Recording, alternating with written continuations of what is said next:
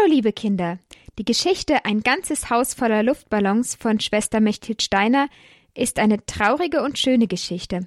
Am besten hörst du dir die Geschichte gemeinsam mit einem Erwachsenen an, mit dem du auch darüber reden kannst. Letztes Mal haben wir gehört, Daniels Mama ist sehr krank, aber Daniel kann seiner Mama helfen, mit ihr zusammen beten und ihr eine Freude machen. Daran hat Daniel dann auch Freude und er ist auch nicht alleine. Seine Freunde, seine Tante und nicht zuletzt auch Jesus und Maria helfen ihm durch die traurige und schwere Zeit, in der er auch viel Schönes erlebt. Die Idee mit den Köttbullar, die Daniel mit Eva für seine Mama gekocht hat, war ja auch super. Und Daniel hat dadurch auch eine neue Freundin gefunden. Schwester Mechthild liest jetzt das dritte Kapitel vor Schwestern und Freunde.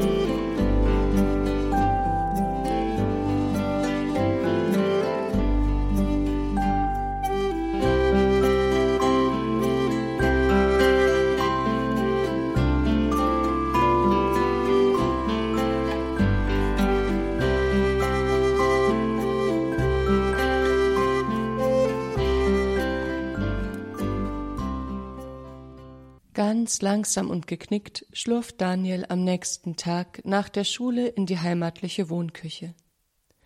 Daniel, was ist denn passiert? erschrickt Mama Angelika beim Anblick ihres betrübten Sohnes. Wir haben den Aufsatz über den Zoobesuch zurückbekommen, sagt Daniel so ernst er nur kann und reicht seiner Mutter das Heft. Da, schau selbst.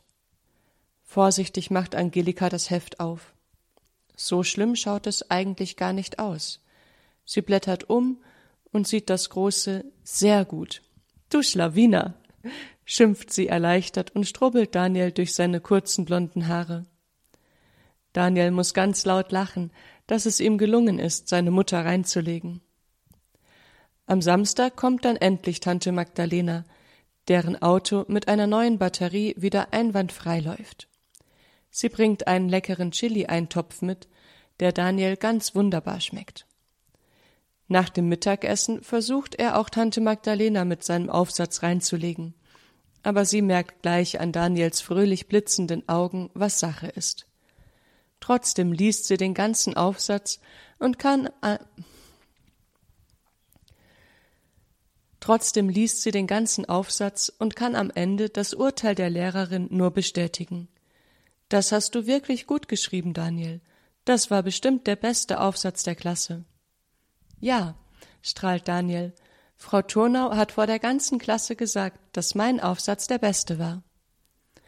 Da kannst du wirklich stolz auf ihn sein, wendet sich Magdalena an ihre Zwillingsschwester Angelika. Wie sehr Daniel dir da gleicht.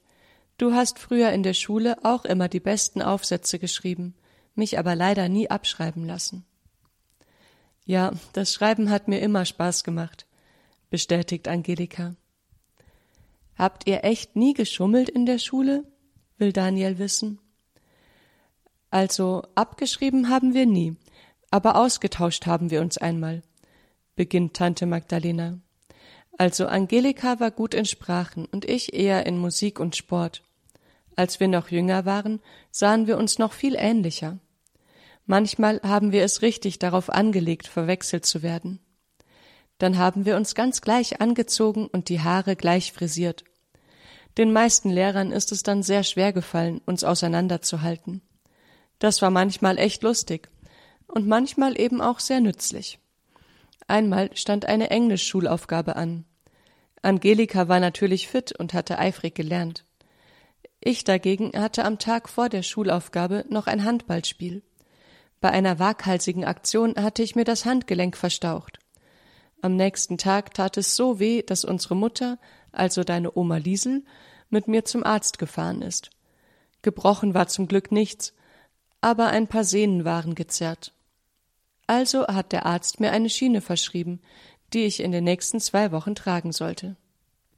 Am besten fand ich natürlich, dass ich die Englischschulaufgabe verpasst hatte. Aber diese Freude hielt nicht lange an. Der Lehrer setzte rasch einen Nachholtermin fest. Und du hast mich auf den Knien gebeten, für dich die Nachholschulaufgabe zu schreiben, wirft Mama Angelika ein. Und hast du's gemacht, Mama? will Daniel wissen. Klar, für mich war Englisch ja leicht, und Magdalena drohte sitzen zu bleiben, beginnt Angelika. Mann, Angie, du musst da jetzt auch nicht alle Peinlichkeiten erzählen, unterbricht Tante Magdalena und lenkt dann lachend ein. Aber stimmen tut's schon. In dem Jahr war ich wirklich schlecht und hätte es ohne dich wahrscheinlich nicht geschafft. Wir hatten allerdings wirklich Glück dabei, erzählt Mama Angelika weiter. An dem besagten Tag haben wir uns einfach, wie so oft, exakt gleich angezogen, und Magda hatte natürlich die Schiene an ihrem rechten Arm. In der Pause vor dem Nachschreibetermin sind wir beide gleichzeitig aufs Klo gegangen. Magda hat mir dann die Schiene unter der Trennwand zwischen unseren beiden Kabinen durchgeschoben ich hab sie angezogen und schon waren wir vertauscht. Der Englischlehrer war sich ganz sicher, dass er Magda vor sich hat. Schließlich hatte ich ja die Schiene an. Ich schrieb die Schulaufgabe für Magda und baute extra ein paar Fehler ein, die typisch für sie sind. Ich freute mich tierisch, dass alles so glatt gelaufen war und der Lehrer nichts gemerkt hatte. Doch am Ende wäre es fast noch aufgeflogen. Gerade als ich gemeinsam mit dem Englischlehrer den Raum verließ, kam die Sportlehrerin vorbei. Verdutzt blieb sie stehen und starrte auf meine linke Hand. Ich weiß noch ganz genau, wie sie mich völlig verwirrt fragte Warum trägst du deine Schiene denn links, Magdalena? Du hast dir doch die rechte Hand verstaucht. Ich wurde knallrot und stotterte wenig überzeugend N nein, die rechte hab ich mir nicht verstaucht.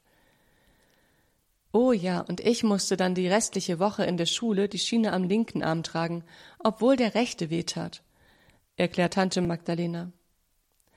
Aber du hast eine Zwei auf die Schulaufgabe bekommen und das Schuljahr geschafft, lächelt Angelika verschwörerisch ihrer Zwillingsschwester zu. Daniel freut sich immer, dass Mama und ihre Schwester sich so gut verstehen. Es macht ihn aber auch ein bisschen neidisch, dieses eingeschworene Team zu sehen, denn er selbst ist ja ein Einzelkind. Wie schön wäre es, wenn er auch einen Zwillingsbruder hätte, mit dem er sich vertauschen könnte. Mama und Tante Magdalena sind inzwischen schon beim nächsten Schwank aus ihrer Jugend angekommen, bei Lilos Modenschau. Damals hatten die Zwillingsschwestern die Kleider, die ihre Nachbarin Lilo geschneidert hatte, bei einer Modenschau im Jugendheim präsentiert aber die Zuschauer achteten gar nicht auf die Kleider, weil sie sich die ganze Zeit nur fragten, wie das Model es schaffte, sich in Sekundenschnelle umzuziehen. Erst am Ende der Modenschau, als Angelika und Magdalena zusammen rauskamen, löste sich das Rätsel. Irgendwann hat es mich dann aber genervt, dass die Lehrer uns ständig vertauscht haben, gesteht Tante Magdalena schließlich. Ja, und dann hast du dir die Haare knallrot gefärbt und riesige Ohrringe getragen, erinnert sich Mama Angelika. Letztes Jahr, als wir zusammen im Urlaub waren, hat der eine Mann an der Eisdiele euch auch vertauscht. Das war echt lustig, schaltet sich Daniel ein.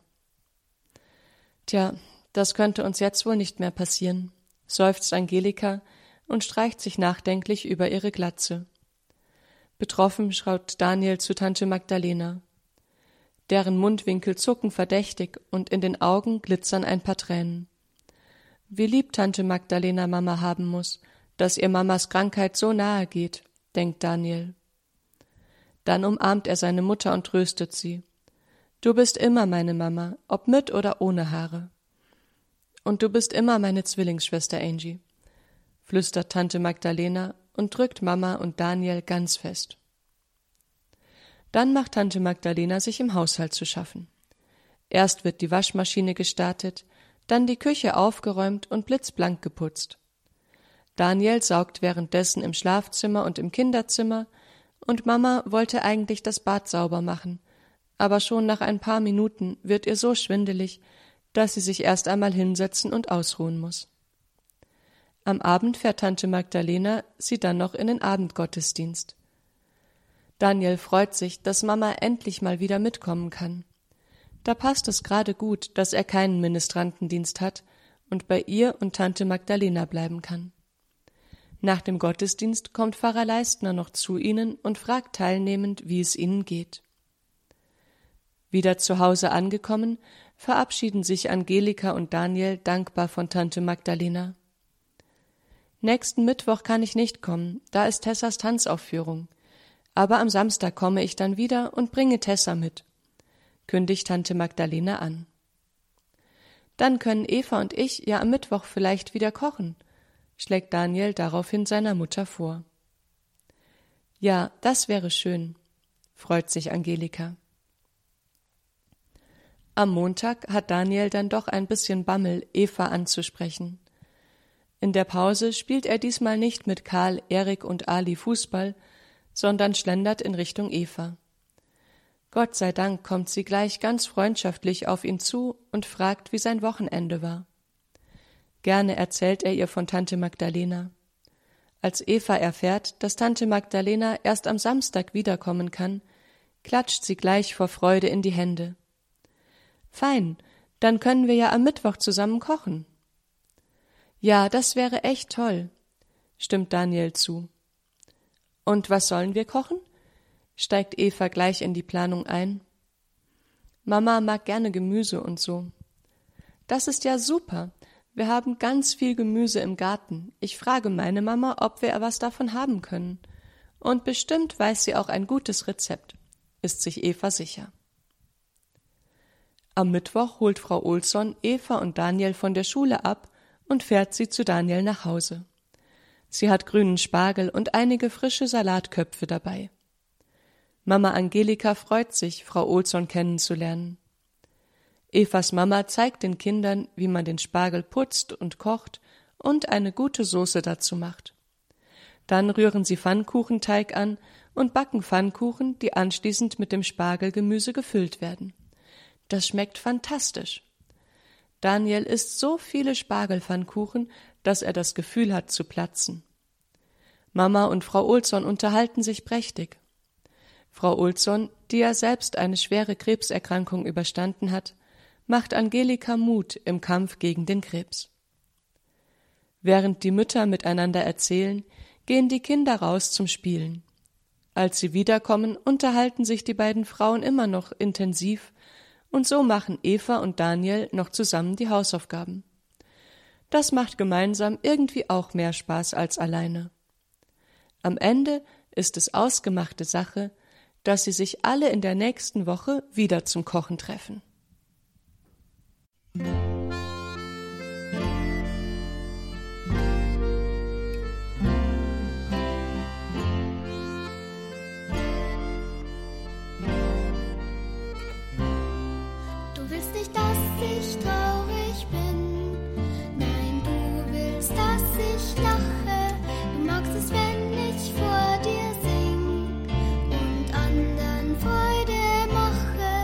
Bist im Lachen und im Leid, du machst die engen Wege weit, du bist in allem, was geschieht, drum sing ich dir, drum sing ich dir ein Lied.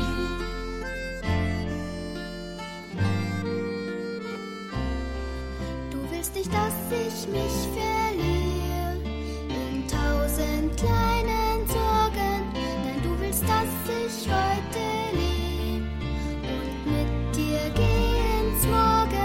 bist im Lachen und im Leid. Du machst die engen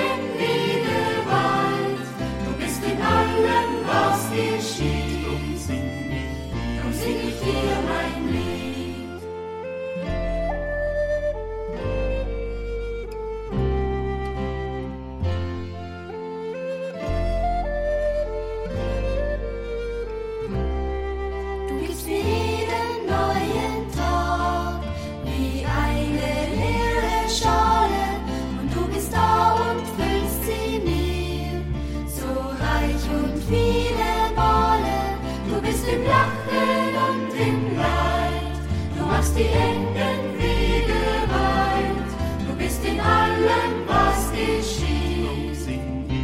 Drum sing ich, dir mein Lied. Du bist im Lachen und im Leid. Du machst die engen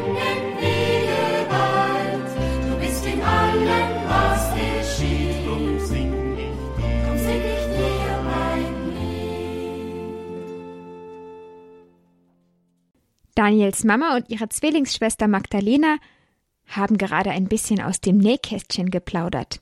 Das sagt man so, wenn Erwachsene etwas erzählen, das man normalerweise nicht allen Leuten erzählt. Dass sie die Lehrer da hereingelegt haben, weil sie sich so ähnlich sehen, das war ja auch nicht okay. Auch wenn man sich gegenseitig helfen soll. Lügen darf man dabei nicht. Das haben sie bestimmt auch schon gebeichtet und Gott hat ihnen verziehen. Manchmal kommt man eben auf Ideen, die nicht so gut sind. Beten wir jetzt für alle Erwachsenen, die uns ein Vorbild sind und uns zeigen, was gut und was falsch ist. Im Namen des Vaters und des Sohnes und des Heiligen Geistes. Amen. Gegrüßet seist du, Maria, voll der Gnade, der Herr ist mit dir. Du bist gebenedeit unter den Frauen, und gebenedeit ist die Frucht deines Leibes, Jesus. Heilige Maria, Mutter Gottes, bitte für uns Sünder, jetzt und in der Stunde unseres Todes. Amen. Maria mit dem Kinderlieb, uns allen deinen Segen gib. Amen. Im Namen des Vaters und des Sohnes und des Heiligen Geistes. Amen. Tschüss, liebe Kinder, bis zum nächsten Mal. Eure Maria.